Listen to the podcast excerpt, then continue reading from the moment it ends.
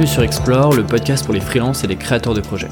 Je m'appelle Alexis Minkela et chaque mercredi, je discute avec un ou une freelance pour comprendre sa façon de gérer son activité, d'organiser son temps et de développer des projets plus personnels.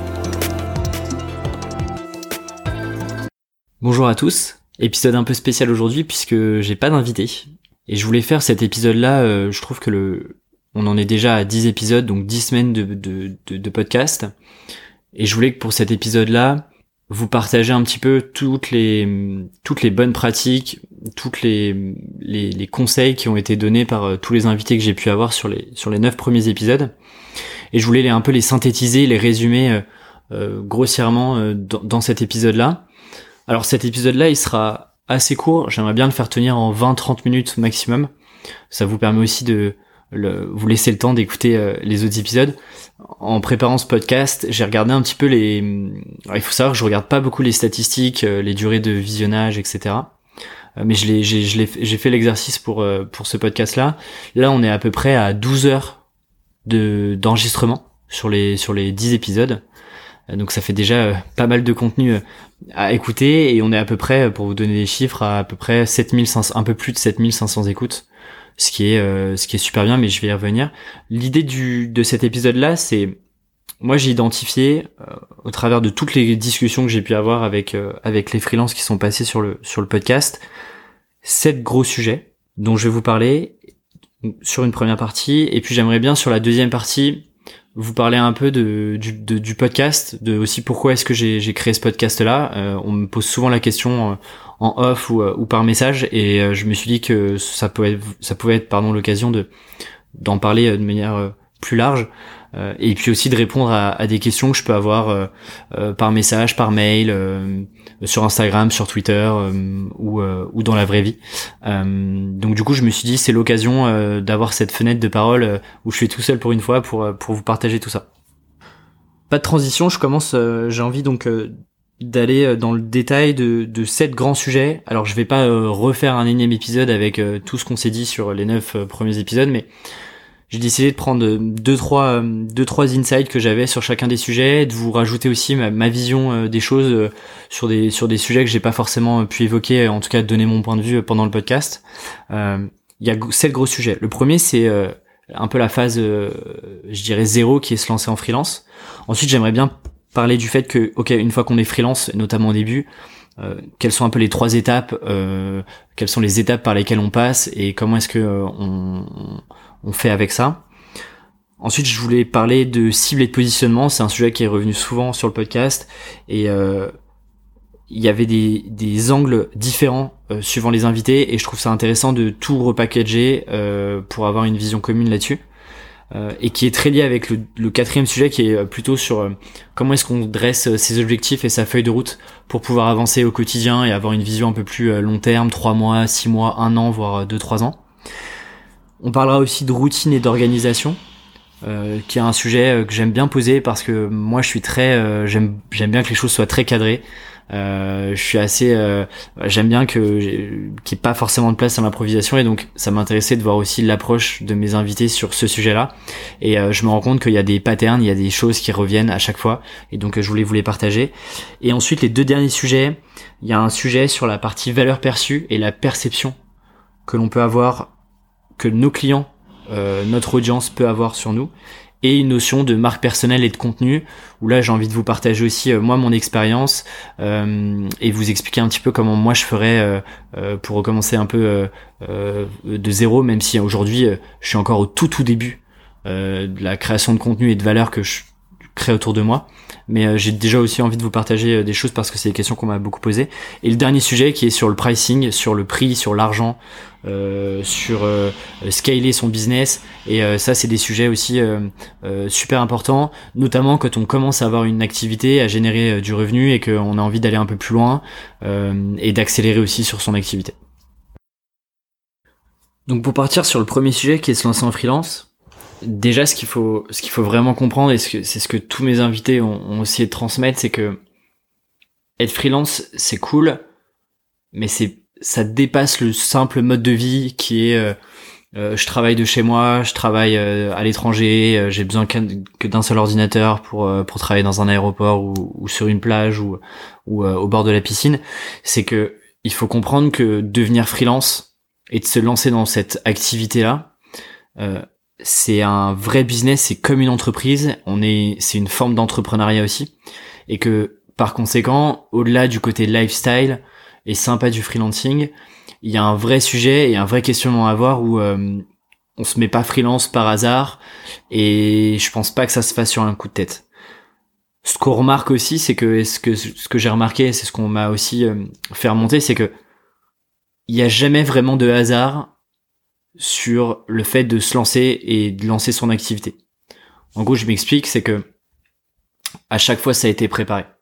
À chaque fois, ça a été euh, un sujet de réflexion sur le plus ou moins long terme, mais à chaque fois, personne ne s'est lancé du jour au lendemain en se disant ok, je vais me lancer, let's go, on y va, c'est parti à chaque fois ça a été anticipé. Alors soit ça a été anticipé pendant que certaines personnes avaient un job à côté et donc commençaient à travailler en freelance ou en tout cas à, commencer à construire euh, leur personal branding, on va y revenir, mais à construire leur image de marque, à, commencer à se positionner en tant que euh, petit expert euh, sur une thématique précise, à rencontrer des gens, à aller prendre des cafés, à comprendre comment fonctionnait aussi l'écosystème freelance et là-dessus, c'est vraiment un vrai sujet où moi je vois aussi de mon côté beaucoup de freelances qui se lancent un petit peu comme ça.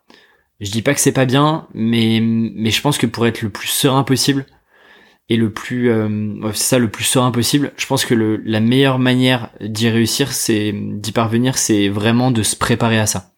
C'est-à-dire que de se préparer à, à, à, avoir une, une base de connaissances, à une base de réseau, et euh, quelques clients avant de se dire ok je me lance vraiment euh, à temps plein et euh, je saute dans le grand bain.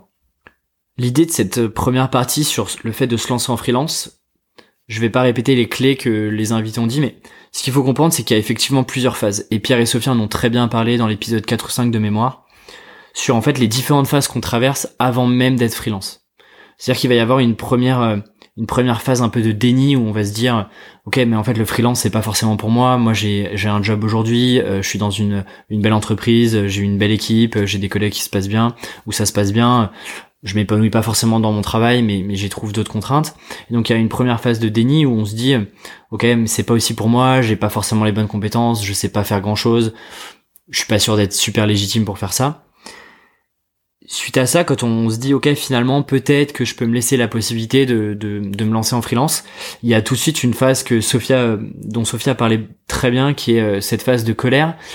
Mais cette phase de colère, elle est, euh, c'est plus une perception que l'extérieur va avoir euh, de vous. C'est-à-dire, en fait, vous allez vouloir vous lancer et beaucoup de personnes vont potentiellement vouloir vous décourager aussi ah oui mais c'est pas fait pour toi euh, mais tu sais que c'est super instable d'être freelance tu vas galérer tu vas travailler beaucoup plus euh, euh, tu sais qu'il y a déjà beaucoup de gens qui font ce que tu envie de faire est-ce que tu penses que t'es vraiment t'es vraiment à ta place en faisant ça regarde t'as un job stable etc et en fait cette phase là où on te moi je l'assimile beaucoup à une phase un peu de découragement qu'il faut surpasser et qui est très en lien avec la phase suivante qui est la partie un peu négociation avec soi-même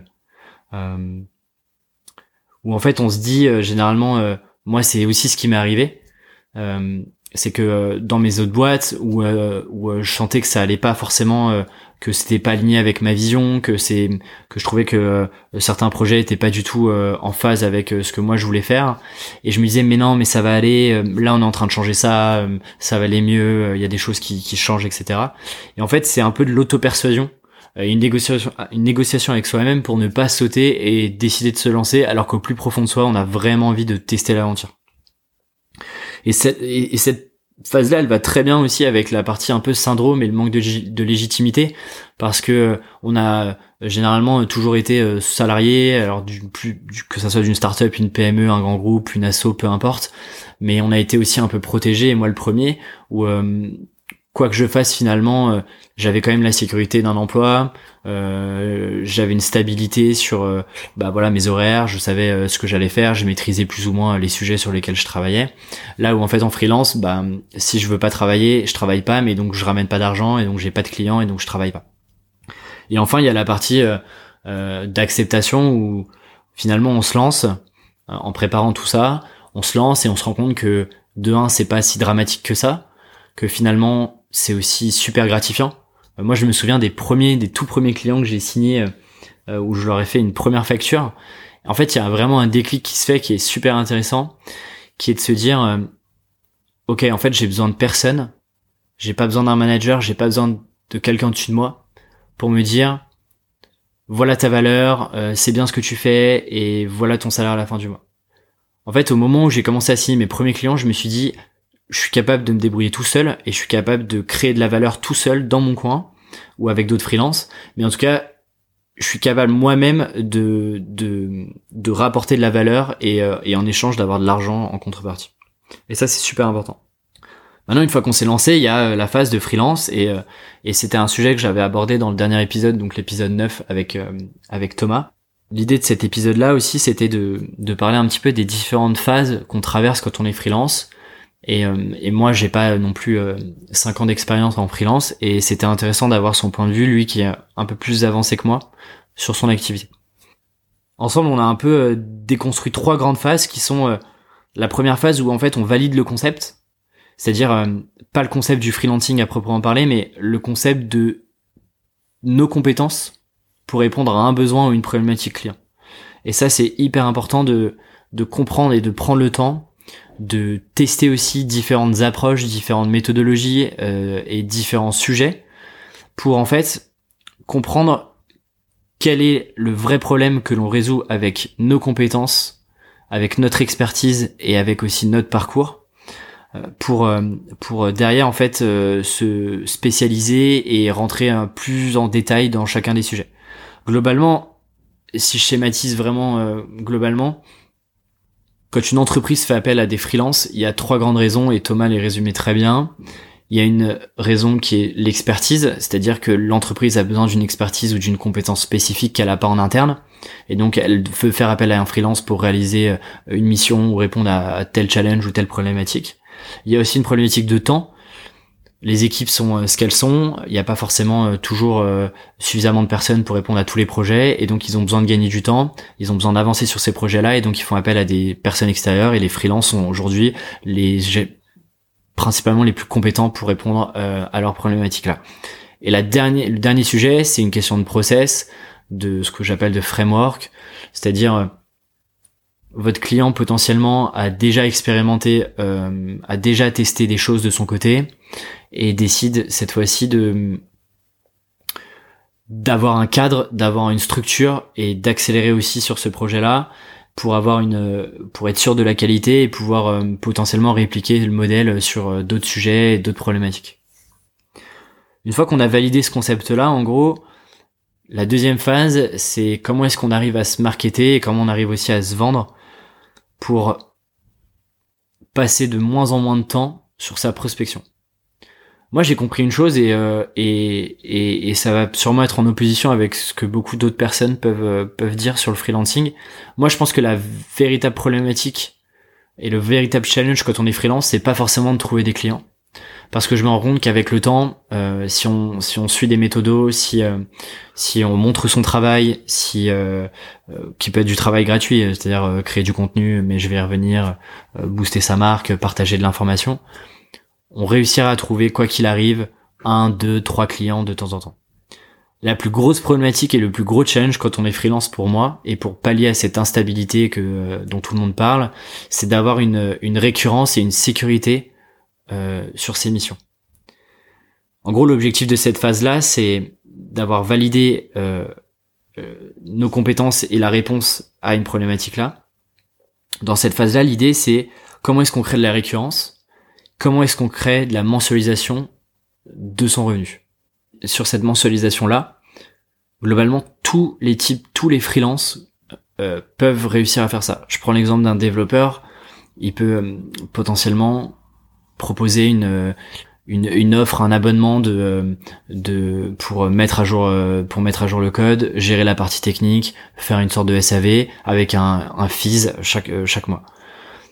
Pour un designer, ça peut être bah on a une mission qui est qui est revoir par exemple tout un brand book ou une charte graphique.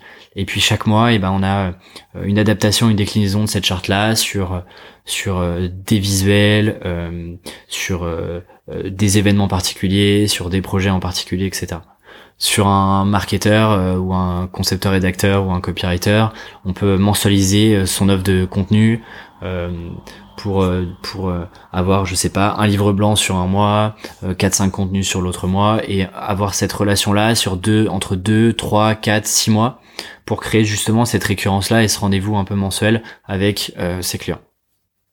Moi ce que je conseille là-dessus avant de partir sur de la récurrence, c'est déjà de tester la relation avec le client et aussi la mission sur un voire deux mois et voir si en fait de, des deux côtés il y a de la valeur à retirer sur euh, quelque chose de plus mensuel et de plus récurrent.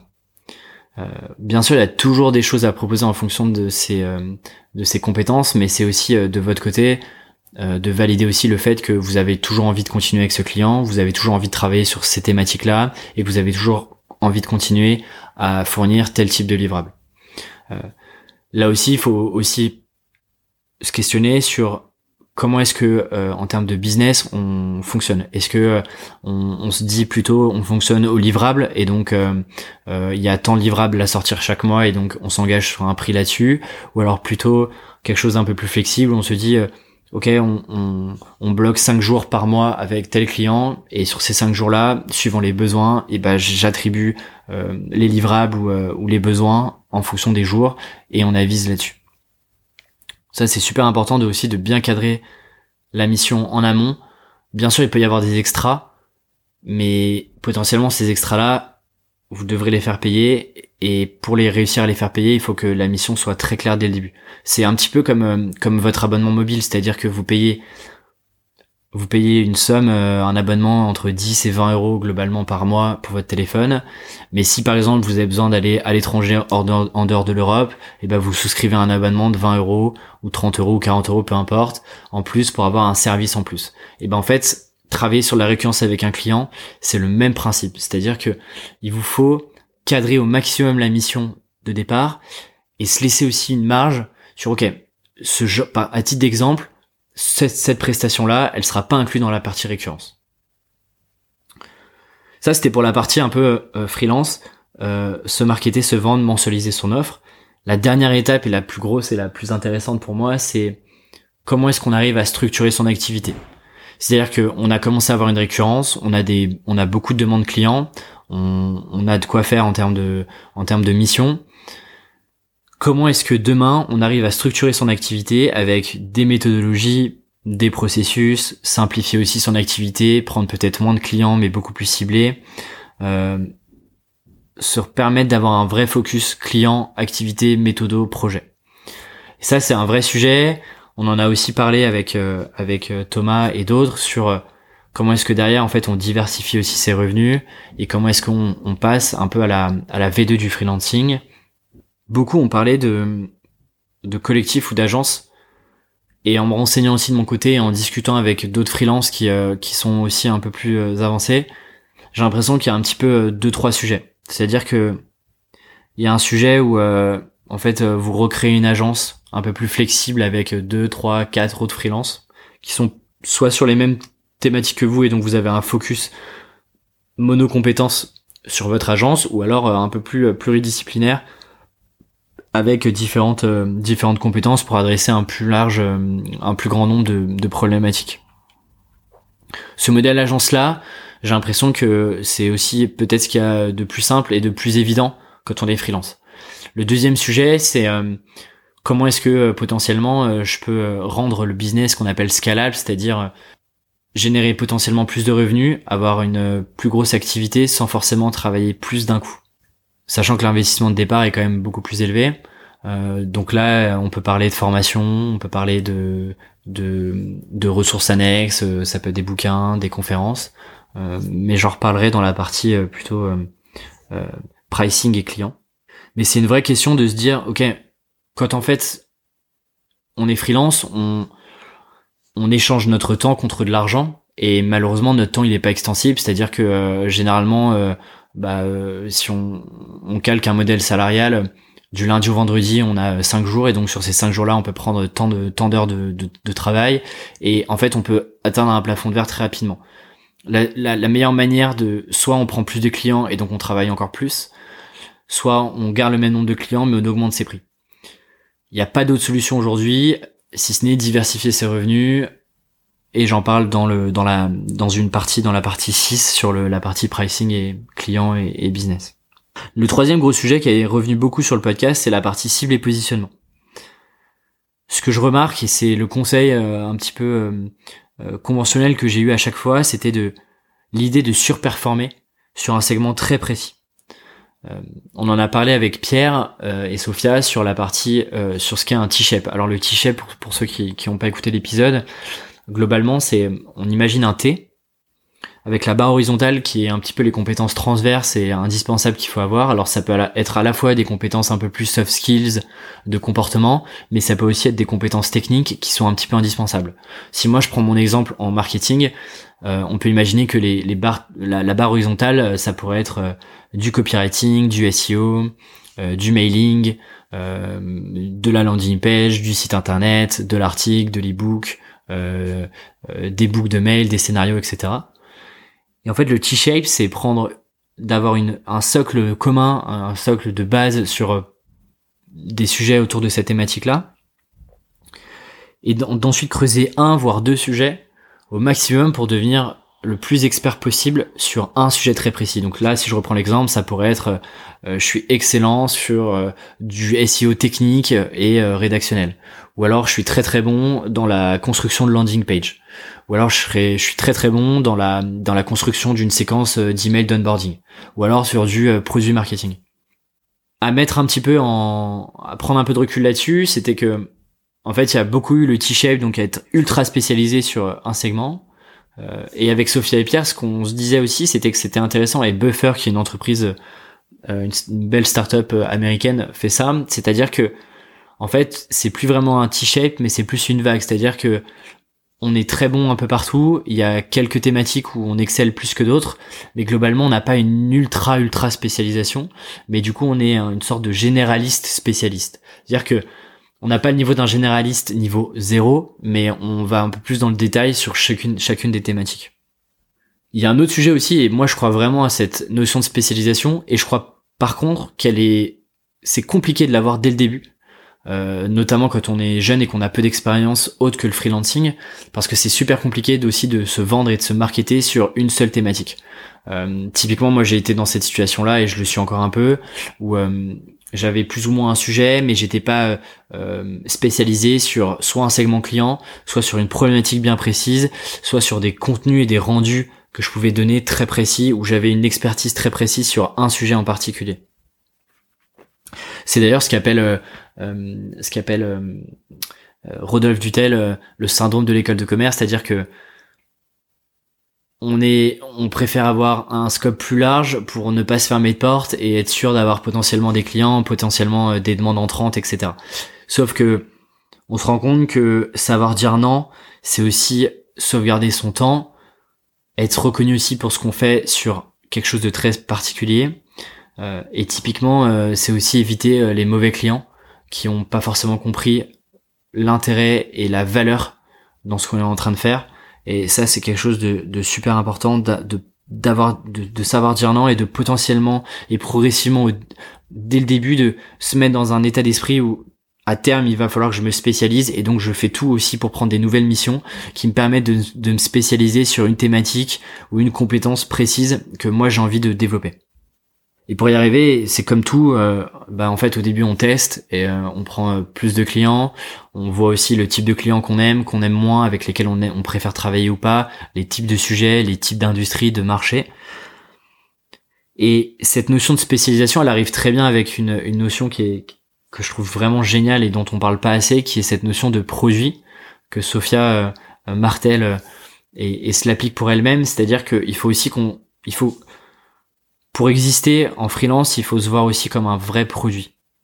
avec euh, des V1, des V2, des V3. C'est pas quelque chose, c'est quelque chose qui va évoluer aussi selon les, les, les retours utilisateurs pour un produit, bah selon les retours clients, on va aussi évoluer. On va potentiellement changer notre méthodologie, changer notre approche, changer notre marketing, changer la, façon dont on, dont on délivre euh, la valeur et nos, et, et nos livrables. Et ça, c'est super important. Un autre sujet pour, euh, pour aussi euh, commencer à se spécialiser, mine de rien, c'est de faire un maximum d'exploration. C'est-à-dire que plutôt que de, de, de se renseigner et d'apprendre sur un sujet très précis, à être en phase d'exploration, aller se nourrir d'autres idées, euh, lire des choses qui sont complètement différentes de notre thématique. Bref, en gros, regarder ce qui se passe ailleurs, c'est aussi super important de se laisser le temps dans ces semaines, dans ces mois, de prendre le temps d'avoir euh, des plages vraiment dédiées à cette notion d'exploration. Moi, je me rends compte vraiment que là où j'ai les meilleures idées et où j'ai une approche peut-être différente d'autres freelances, c'est quand euh, j'essaie de, de, de, regarder ce qui se fait ailleurs, sur d'autres marchés, sur d'autres industries, sur d'autres métiers, et qu'en fait j'arrive à, à, à, transformer ces idées-là et ces modèles-là que j'ai euh, et à me les réapproprier pour les, euh, pour les repartager à mes clients. Et en fait, cette phase d'exploration-là, elle s'invente pas et, il faut aussi se forcer entre guillemets à aller voir ailleurs, à sortir de sa zone pour pouvoir découvrir d'autres choses. Quatrième sujet sur euh, la feuille de route et les objectifs. Alors là-dessus, c'est c'est hyper marrant parce que euh, je discutais avec un ami en, début de semaine sur euh, en fait voir son activité comme une maison. L'idée et l'image vient de lui. Alors je, je redonne le je redonne tout le bénéfice, mais je trouvais la comparaison super intéressante. En fait, à quoi vous voulez que votre maison elle ressemble? Est-ce que vous voulez que ça soit une petite cabane au bord du lac ou alors plutôt euh, un grand château avec plein de pièces, avec une grille euh, devant euh, Et en fait, son activité de freelance, ses projets personnels, son interaction avec ses amis, avec son réseau, en fait, c'est tout ça est matérialisé dans sa maison chaque pièce correspond, correspond, peut correspondre par exemple à un projet, euh, la façon dont euh, dont est euh, dont est agencée la maison, est-ce qu'elle est proche de la route, est-ce que en fait il y a une une sorte de sas de, de jardin tout autour pour pour pour protéger vos projets. Et en fait ça c'est un super exercice que que j'ai commencé à faire sur comment est-ce que je veux que ma maison à quoi à quoi je veux que ma maison ressemble demain. Et je trouve ça super intéressant d'avoir d'avoir d'avoir cette vision là parce que finalement ces objectifs-là et la vision qu'on a de son activité, elle est aussi en fonction des efforts que l'on est prêt à fournir sur un temps plus ou moins euh, euh, large. Mathias, à ce sujet, parlait de, un peu de quatre dimensions pour, euh, pour mettre en place ces objectifs-là. Il parlait d'une dimension émotionnelle, puis éducative, sociale et patrimoniale. Et en gros, si, moi j'essaie d'être concret, par exemple, la partie, la partie éducative, c'est de se dire, ok, bah peut-être qu'en fait il y a, y a au moins une journée par, euh, par, par semaine, il y a une journée parmi les sept jours qui, que, que font la semaine où euh, bah moi je passe mon temps à apprendre des nouvelles choses, à lire, à regarder euh, des vidéos YouTube que j'ai pas eu le temps de regarder, euh, à lire des articles très longs que j'ai jamais pris le temps de faire, d'aller à des conférences, de regarder des films, regarder des documentaires. Ça typiquement moi ça rentre dans mes objectifs d'éducation où j'ai envie de me laisser le temps de d'explorer des nouvelles choses. Sur la partie euh, euh, sociale euh, et business, c'est de me dire ok, en fait, j'ai envie de travailler avec quel genre d'entreprise? Est-ce que j'ai envie d'avoir d'être avec des entreprises qui ont un impact social ou pas? Est-ce que j'ai envie de euh, comment est-ce que j'identifie les entreprises avec lesquelles j'ai profondément envie de travailler? Euh, Et ça, c'est aussi un besoin du moment, c'est un besoin qui est changeant. Moi aujourd'hui, j'ai envie de travailler avec de, de, de, super belles entreprises, mais demain peut-être que j'aurai envie de travailler avec des entreprises qui ont un, un vrai impact social, environnemental sur euh, la société. Et en fait, ces changements-là, ils sont euh, ces besoins-là, pardon, ils sont changeants. Mais pour faire ce changement-là, c'est important de prendre le temps de d'écrire ça noir sur blanc, de se poser les questions et de, de prendre le temps de réfléchir sur qu'est-ce qu'on a vraiment envie de faire. Là-dessus, moi, je, je, conseille une méthode que je, que je m'appliquais, que je m'applique un peu moins et où j'ai une version un peu plus light de ça aujourd'hui, mais sur mes, mes sur le, le premier trimestre de cette année-là, moi, j'ai fonctionné en OKR, c'est-à-dire que euh, globalement, ce que ça veut dire, objectif key result, c'est une méthode qui a été euh, développée par euh, un concept qui a été développé par Google et qui est beaucoup beaucoup appliqué dans l'écosystème startup. Mais je trouve qu'on peut vraiment l'appliquer euh, à soi-même en tant qu'individu, que ça soit sur des sujets perso ou pro. Et c'est très lié à ce qu'on peut lire notamment aux États-Unis sur les plans de 90 jours. C'est-à-dire que sur 90 jours, c'est quoi mes trois, quatre gros objectifs? Alors dans l'idée, dans l'idéal, ces objectifs-là sont les plus euh, sont les plus précis possibles, c'est-à-dire les plus factuels qu'on peut mesurer. Et on se dit, ok, on a trois mois pour réaliser ces trois, quatre objectifs. Et ce qui est intéressant, c'est que du coup, sur ces objectifs-là, toutes nos actions, euh, que ce soit euh, nos rendus clients, euh, le contenu qu'on peut créer à côté, les gens qu'on rencontre, les projets qu'on veut lancer à côté, on doit toujours se dire est-ce qu'ils répondent à au moins un des trois, trois ou quatre objectifs du trimestre. Et en fait, ça, ça nous permet vraiment, enfin moi en tout cas, ça m'a vraiment servi à, à avancer sur chacun de mes projets. C'est-à-dire que sinon, euh, en fait, les, les, semaines passent et, euh, et, on a toujours plein d'idées, on se note plein d'idées sur des carnets ou des post-it ou, euh, ou, des applications, et, et finalement, bah, on va jamais jusqu'au bout et on se laisse pas le temps d'aller jusqu'au bout et d'essayer le projet. Là, en fait, sur trois mois, c'est quand même 90 jours et ça nous permet de tester déjà plein de choses. Et moi, ça m'a permis déjà de voir ok ce que je pouvais faire moins mieux pardon ce que je pouvais corriger des choses qui en fait bah, me paraissaient plus prioritaires et donc L'échelle de temps de 80 jours est bien parce que ça me permet aussi après de me relancer sur d'autres sujets.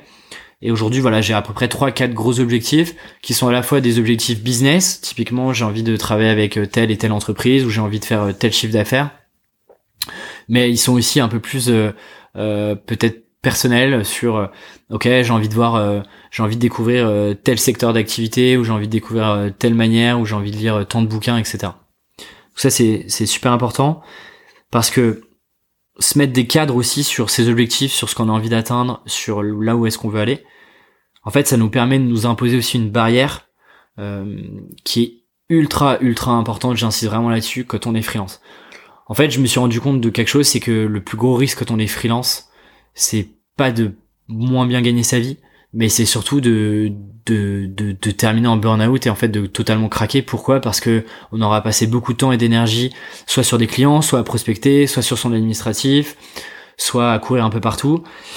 Et en fait, le vrai challenge, c'est vraiment d'éviter ça et de sauvegarder son temps, de sauvegarder son énergie pour pouvoir se concentrer sur des choses qui comptent, perso et professionnelles. Et en fait, c'est vraiment un puissant fond. C'est-à-dire que quand on était, comme moi j'étais salarié, bah, j'avais mon salaire à la fin du mois, j'avais plus ou moins une roadmap de ce que je devais faire et ce que je devais accomplir euh, chaque mois, chaque semaine. Et globalement, je dépassais pas, euh, j'étais dans les clous, mes journées euh, euh se terminaient à 18h30, à 19h. Et en fait, après, j'avais le temps de faire autre chose. Quand on est freelance et quand on est un peu maître de soi-même et que bah, l'argent qu'on rentre, l'activité qu'on a, elle dépend que de nous, euh, en fait, on est tenté de travailler tout le temps euh, et en grande quantité. Moi, j'essaye de, de, limiter ça, en tout cas de me préserver sur des plages, euh, même si j'ai pas toujours l'impression de travailler et, que ça peut être perçu comme du travail à l'extérieur. Je pense que c'est important de, aussi de préserver son énergie euh, selon aussi les périodes, il y a des périodes où euh, on n'a pas forcément le choix si on, veut rendre euh, ce qu'on a prévu, mais de, de s'autoriser en tout cas dans une année des, des, vrais points de break, des vrais points de rupture où, où, où on décompresse et on fait des choses qui n'ont rien à voir avec, avec son activité. Sur la partie routine organisation, comme je disais au tout début, c'est un sujet qui m'intéresse vraiment énormément je pense que je vais créer, euh, je vais, euh, je vais probablement créer dans les prochaines semaines euh, un article bien précis sur comment je m'organise, comme quels sont les conseils que que moi je pourrais donner et les conseils que j'ai aussi reçus parce que j'en ai reçu beaucoup sur les méthodes d'organisation pour vous en donner un, maximum et que vous puissiez aussi faire le tri sur sur ce qui marche, sur ce qui marche pas. Moi j'ai essayé plein de choses et il y a plein de choses dont on m'a dit que ça marchait et que ça a marché pour certains qui ne marchent pas pour moi. Mais le, je dirais le point central de ce que je vois euh, euh, de tous les freelances que je rencontre, mais pas que, euh, ça peut concerner aussi les salariés, les entrepreneurs, bref, tout le monde, c'est l'importance d'avoir des phases qu'on appelle de deep work, c'est-à-dire de, de, focus où, où en fait on n'est pas dérangé. Moi par exemple, je coupe mon portable généralement 3 à 4 heures d'affilée d'un coup tous les matins. C'est-à-dire que je réponds ni à mes mails, je réponds ni à mes messages, je réponds ni à Slack, je, bref, je réponds à, rien du tout. Et c'est une phase où je suis totalement concentré et je suis focalisé sur une, deux, voire trois tâches qui me demandent de l'énergie, qui me demandent de la concentration. Et ça, c'est indispensable. Thomas appelle ça le crapaud, c'est-à-dire que lui commence sa journée en démarrant par sa tâche la plus difficile et la plus compliquée de la journée, parce qu'il sait que quoi qu'il arrive, une fois qu'il aurait fait cette tâche-là, il sera satisfait de sa journée. Parce que le plus grand risque aussi, c'est que quand on travaille généralement aussi tout seul, euh, soit chez soi, soit dans un coworking ou dans un café, c'est que les tout doux sont à rallonge, on a l'impression de pas avancer, que en fait on a travaillé dans la journée, mais quand on fait le bilan, on a fait plein de petites tâches et, euh, donc euh, on a un sentiment de frustration malgré le fait qu'on ait avancé sur sur certains projets. Je trouve que c'est important de désigner tous les jours une grosse tâche à faire qui prend euh, au, minimum deux heures où euh, on se dit ok une fois qu'on a fait ça c'est cool c'est un gros sujet. On a monopolisé deux heures de notre temps et on a réussi à, aller au bout de cette tâche là donc ça c'est vraiment super important d'avoir de, de s'autoriser des plages longues. Ça peut être trois quatre grosses plages très longues dans la dans la semaine. Et notez-les-vous notez-vous les pardon dans les dans votre agenda c'est des plages qui sont sauvegardées, vous pouvez prendre aucun rendez-vous, aucun appel, euh, aucun déplacement possible, euh, et c'est euh, une vraie sauvegarde de votre temps. Un autre sujet aussi que je vois, c'est que, et du coup je me l'applique et ça fonctionne, c'est que certains matins je me sens moins motivé, je me sens moins dedans, je sens que je vais pas forcément être super productif chez moi, et donc en fait je me force à sortir de chez moi, et donc à passer une matinée soit dans un coworking, euh, soit dans un café autour de chez moi. J'ai deux trois cafés que j'ai identifiés euh, et je pense que c'est une bonne méthode. Euh, Mapster est très bien pour ça d'identifier trois quatre cafés où vous pouvez aller pour travailler, pour pour bouquiner, pour pour écrire, peu importe. Je pense que c'est super important d'avoir de changer aussi de cadre de temps en temps L'autre sujet, c'est euh, comment est-ce que les gens préparent leur semaine, euh, comment est-ce que tous les freelances euh, qui sont passés, les invités qui sont passés sur le podcast préparent leur semaine? Il n'y a pas vraiment de règles là-dessus. Certains le préparent le dimanche. Moi, c'est ce que je fais. Ou le dimanche, j'essaie de préparer tous les sujets que je dois avoir terminé le vendredi suivant.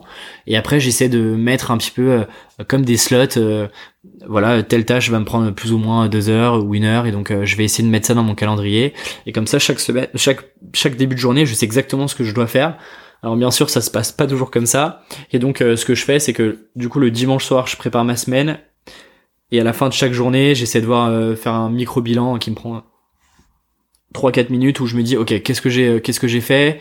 En fait finalement il y a des tâches que j'ai préféré faire en début de semaine alors que j'avais prévu de les faire en, fin de semaine et donc en gros chaque chaque, chaque fin de journée je, je, je réarrange tout ça et, je reprépare un petit peu je réajuste en tout cas la journée d'après. Donc je fonctionne comme ça, ça me prend 5 minutes et ça me permet aussi de marquer une vraie coupure. C'est-à-dire qu'à partir de ce moment-là où, j'ai préparé ma semaine, euh, ma journée euh, du lendemain, j'essaie de déconnecter au maximum et de, plus forcément par exemple toucher à mon ordinateur. Un autre sujet dont je voulais euh, parler, c'était le sujet du contenu et de la marque quand on est freelance. En gros, globalement, la valeur perçue, elle est ultra importante aujourd'hui quand on veut vendre ses services et quand des clients font appel à, nous. Pourquoi? Parce que cette notion de personal branding, c'est globalement ce que les gens disent quand vous n'êtes pas là, c'est votre marque. Et cette valeur perçue, elle joue énormément sur la perception qu'ont les clients de vous. Et globalement, le meilleur moyen, et moi je conseille vraiment à tous les freelances, quelle que soit leur activité, qu'ils soient développeurs, designers, directeur artistique, euh, euh, marketeur, peu importe, c'est de créer du contenu. Alors tout le monde me dit oui mais euh, Alexis c'est aussi ton job, tu crées du contenu pour les marques, etc. Ok. Mais en fait, créer du contenu, c'est pas nécessairement rédiger des articles, faire des e-books, faire des webinaires, faire un podcast. En fait, ça peut être très très simple.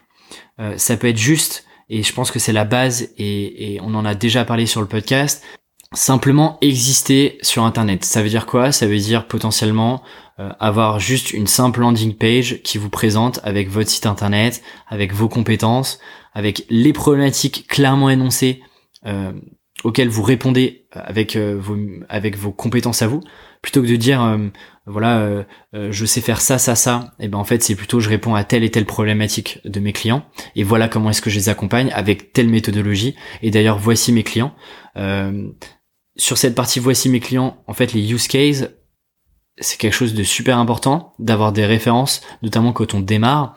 Euh, et il n'y a pas besoin de savoir écrire du contenu pour juste mettre un logo, mettre euh, votre problématique, la façon dont vous avez répondu euh, à cette problématique-là. Et je pense que c'est c'est pour moi la base du contenu, c'est un peu l'étape zéro quand vous voulez pas forcément écrire des articles, avoir une newsletter, etc.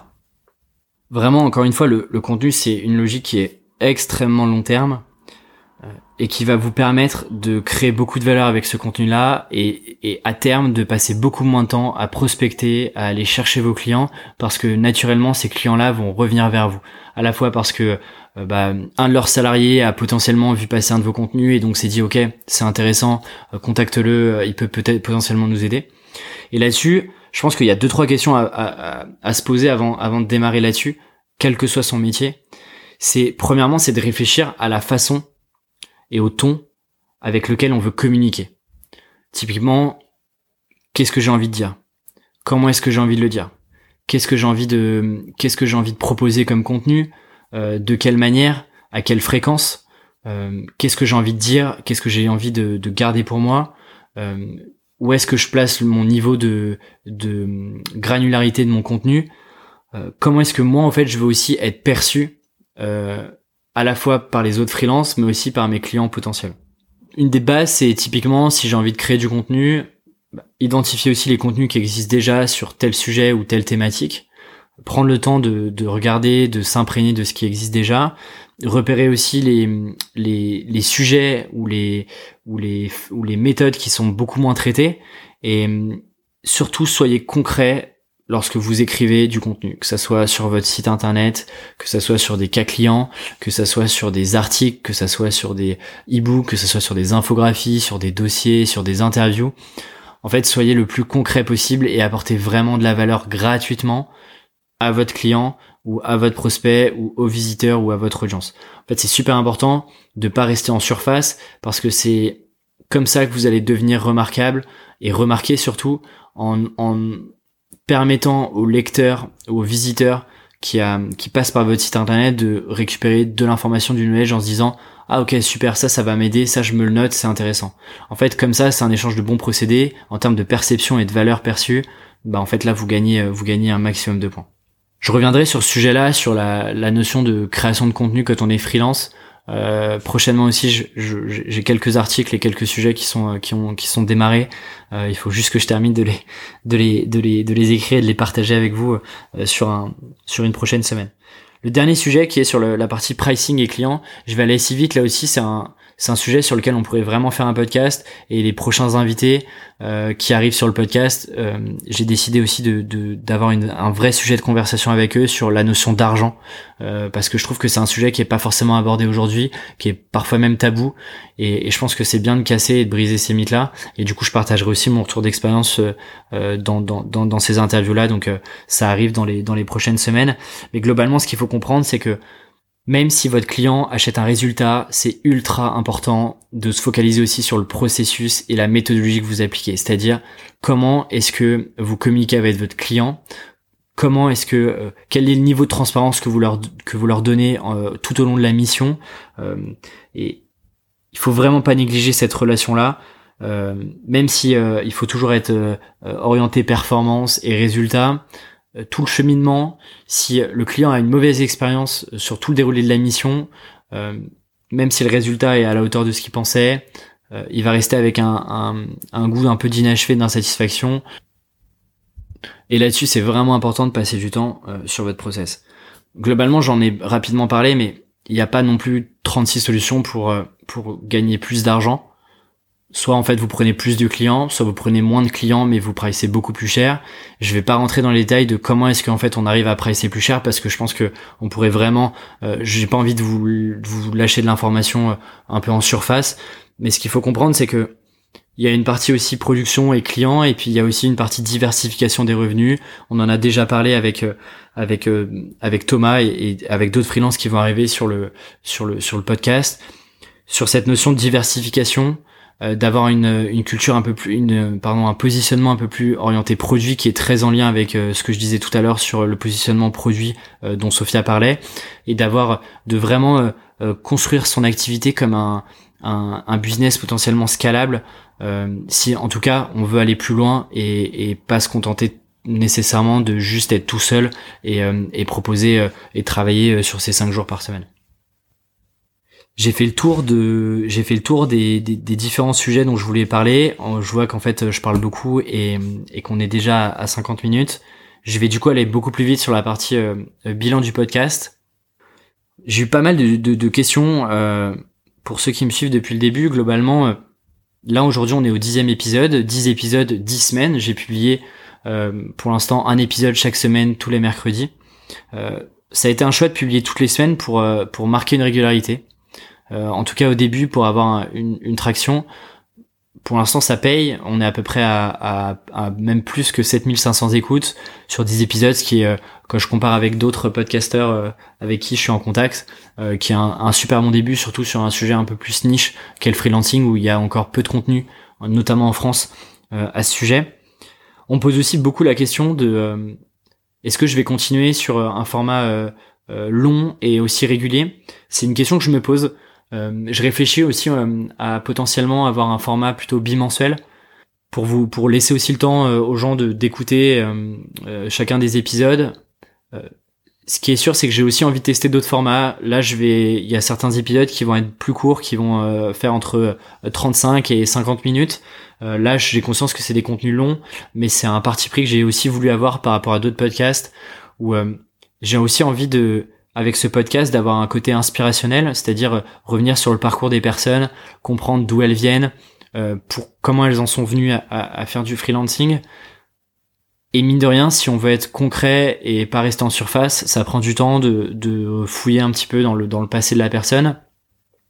Et puis j'ai aussi envie d'avoir un côté euh, au-delà d'inspirationnel, d'avoir un côté un côté très très concret avec suivant les invités, des sujets très précis, du personal branding, on en a parlé, euh, de l'organisation, de trouver ses premiers clients, de euh, d'avoir une récurrence, etc.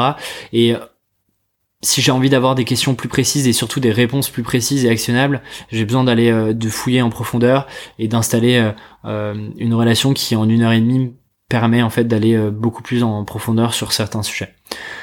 Donc je resterai sur des formats longs. Je vais essayer aussi de tester des formats plus courts, voir aussi comment, euh, bah, est-ce que c'est des sujets qui vous plaisent un peu plus, des formats qui vous plaisent un peu plus. Mais globalement, je repasserai jamais en dessous de, formats euh, très très courts. J'ai aussi eu des questions euh, sur le sponsoring, euh, sur euh, est-ce que je, je, vais gagner de l'argent avec ce podcast-là? Ce qu'il faut savoir aujourd'hui, c'est qu'effectivement, moi, ma source de revenus première et, et, ma seule source de revenus d'ailleurs, elle est avec mes clients sur le freelance. le podcast, comme d'autres projets, est un, est un projet complètement où je gagne vraiment pas d'argent, où j'ai aucune logique business derrière, j'ai pas de formation à vendre, j'ai pas de, de cours en ligne, j'ai rien du tout de tout ça. L'idée, c'est aujourd'hui, euh, j'ai aucun, aucune ambition de sponsoriser malgré des, malgré des propositions que j'ai déjà eues sur, euh, sur, euh, sur ce podcast-là. Aujourd'hui, j'en ai pas le besoin, j'en ai pas forcément l'envie.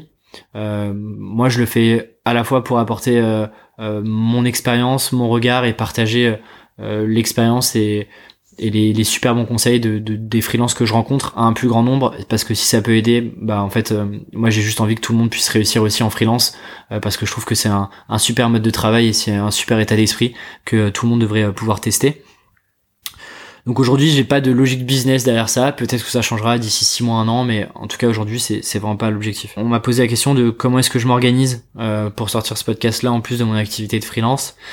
J'avoue que c'est pas c'est pas toujours évident toutes les semaines. Globalement, en fait, il y a un petit peu trois phases sur ce podcast-là. La première phase, c'est une phase de préparation, c'est-à-dire euh, euh, trouver les bons invités, euh, aller regarder aussi ce qui se fait, sur quel sujet ils peuvent, être intéressants. Il y a un vrai sujet où je me pose des bonnes questions sur comment est-ce que j'ai envie d'attaquer ce podcast-là, cet épisode-là, sous quel angle, etc. Il y a une partie de production pure où, bah, effectivement, il y a il y a les allers-retours que je peux avoir avec euh, avec les invités, il y a euh, la conversation en tant que telle, et puis il y a toute la partie un peu post-production, même si le, le, format est, brut. Il y a quand même des intros, des conclusions, il y a quelques cuts à faire, et donc je réécoute aussi l'épisode qui me prend un certain temps. Et puis ensuite il y a la partie euh, communication qui est la troisième partie et la troisième grande phase où bah, c'est euh, potentiellement le mettre euh, à disposition bah, de vous qui écoutez le podcast, créer créer les posts, les publications sur les réseaux sociaux. J'ai aussi lancé une newsletter qui me prend aussi du temps où, je fais en sorte d'avoir un contenu qualitatif et pas simplement vous laisser le lien pour l'écouter pour vous donner un, petit aperçu de l'épisode et vous donner quelques ressources supplémentaires de manière totalement gratuite. Et puis il y a euh, globalement aujourd'hui, j'ai fait le calcul, je suis à peu près à, à 40 heures par par euh, par mois, euh, en plus de mon activité de freelance que que je consacre à ce podcast-là. Ça fait à peu près, si je fais une moyenne, plus ou moins 10 heures par semaine. Euh, dans là-dedans, je compte aussi toute la partie un peu gestion du site que j'ai refait récemment, euh, qui m'a aussi pris du temps. Mais globalement, voilà, c'est c'est un investissement qui est conséquent. Et, et justement, euh, je me suis posé la question de et on m'a posé la question sur est-ce que la vision que j'ai du podcast était fidèle à ce que moi j'imaginais? Euh, et typiquement sur le temps et l'investissement, on m'avait pourtant prévenu, mais je pensais pas avoir passé autant de temps et que c'était, ça allait être aussi prenant en termes d'énergie. Euh, de réaliser un podcast. Euh, parce que on a beau dire que c'est un format un peu brut audio, c'est quand euh, il y a quand même un temps de préparation, de production et, de communication qui est, qui est super important, mais que je trouve ultra enrichissant pour moi parce que j'apprends plein de choses pour moi, pour mon activité, sur des méthodologies, sur des processus et donc donc là-dessus je suis je suis je suis satisfait. Et au-delà de ça j'ai des retours vraiment incroyables et merci à tous ceux qui prennent le temps de à la fois noter le podcast, mettre des commentaires, euh, m'envoyer des emails, euh, m'envoyer des messages privés. Euh, je trouve ça, enfin, pour moi, c'est la plus belle des récompenses. Au-delà des chiffres qui sont pour moi quelques métriques comme ça, mais recevoir des messages de personnes qui sont freelance, mais pas que, qui me disent continue, c'est vraiment chouette, tu nous apportes vraiment beaucoup de valeur. moi, ça me motive chaque semaine. En fait, ça pour moi, c'est la plus belle des récompenses. c'est ça va au-delà des écoutes et, et c'est tellement un plaisir de de d'échanger avec vous, euh, euh, de aussi pouvoir vous donner plus de contenu et de vous donner plus de conseils plus ciblés par rapport à, votre activité. C'est vraiment un vrai plaisir et c'est un temps que je prends euh, et que que j'ai envie de continuer vraiment à prendre parce que je trouve ça vraiment génial. Et puis ce podcast c'est un super moyen de développer aussi bah, mon réseau et de développer aussi mon activité de freelance parce que ça me permet de d'apprendre plein plein de choses, plein de techniques, de de, de gagner euh, aussi en confiance en moi. Euh, moi, j'avais jamais parlé devant un micro et même là, je suis tout seul devant devant le micro. Euh, c'est pas toujours facile et c'est pas encore facile et pas encore aussi naturel que je le voudrais. Mais c'est ça me force. C'est un exercice qui va me forcer aussi à bah, gagner en confiance en moi, à être plus à l'aise. Et, en fait, j'apprends énormément sur un nouveau média que je connaissais pas et j'apprends énormément des gens que je rencontre et et je vois vraiment que ça sert beaucoup de personnes et de plus en plus de personnes chaque semaine. Et là-dessus, tant qu'en fait euh, je sentirai ça et que moi ça me ça me fera vibrer et j'ai pas de raison euh, j'ai pas de raison d'arrêter demain. Pour et pour terminer le podcast, je voudrais aussi revenir sur euh, pourquoi est-ce que j'ai vraiment créé ce podcast là, c'est quoi la raison d'Explore? Il y a une raison qui est très personnelle et j'en parlais juste avant, c'est bah pour moi en fait ça me sert d'abord moi pour mon activité, pour avoir de, des conseils, mieux structurer mon activité, développer mon réseau de freelance et rencontrer des nouvelles personnes parce que c'est juste quelque chose que, que, que j'adore mais il y a aussi une raison un peu plus profonde et, plus long terme qui est aujourd'hui en France, on manque cruellement de ressources et de conseils très pratiques quand on a envie de se lancer en freelance, quand on est freelance, qu'on se pose des questions. Et aujourd'hui, il y a, même si ça, ça tend à se développer, euh, de plus en plus de médias en parlent, les plateformes si, euh, créent du contenu autour de ça, euh, certains médias spécialisés commencent à voir le jour. Mais mine de rien, je trouve qu'on n'en parle pas encore assez et on n'en parle pas de la d'une bonne manière. Et moi, j'ai vraiment envie de, de casser le mythe du freelance ce mythe-là, il, est, il, y a un peu euh, deux parties qui sont complètement opposées. D'un côté, euh, on nous dit le freelance c'est instable, euh, c'est précaire, c'est l'ubérisation, c'est la gig economy, c'est mauvais, c'est pas bien, ça tire la valeur du travail vers le bas. Et, et de l'autre, on a ok, mais en fait être freelance c'est quand même plutôt chill, on bosse pas beaucoup, on, voyage, on, passe notre temps à voyager, on est au bord de la piscine, euh, sur une plage à Bali, euh, à jouer digital nomade. Et en fait, il y a un entre-deux qui est qui concerne 90% des gens euh, en freelance, qui est bah ouais, on a des côtés où on voyage, on profite, etc. Mais oui, il y a un côté où en fait on, bosse et on produit et, c'est pas précaire et on peut s'en sortir et on peut très bien gagner sa vie sans se travailler des centaines d'heures par semaine. Et en fait, il y a un, un entre-deux euh, dont on parle peu, euh, qui est euh, le plus vrai et qui est le peut-être le moins sexy, mais en fait, qui est de travailler, de mettre en place des vrais systèmes pour réussir en freelance. Et, même si c'est pas sexy, eh ben c'est important d'en parler. Et c'est aussi l'objectif de ce podcast-là, de démystifier ça et d'avoir ce côté inspirationnel et aussi hyper pratique pour pour être le plus vrai et le plus transparent possible sur le parcours et la réalité du freelance au quotidien. Voilà, j'ai fini de dire tout ce que j'avais à dire sur, sur cet épisode numéro 10.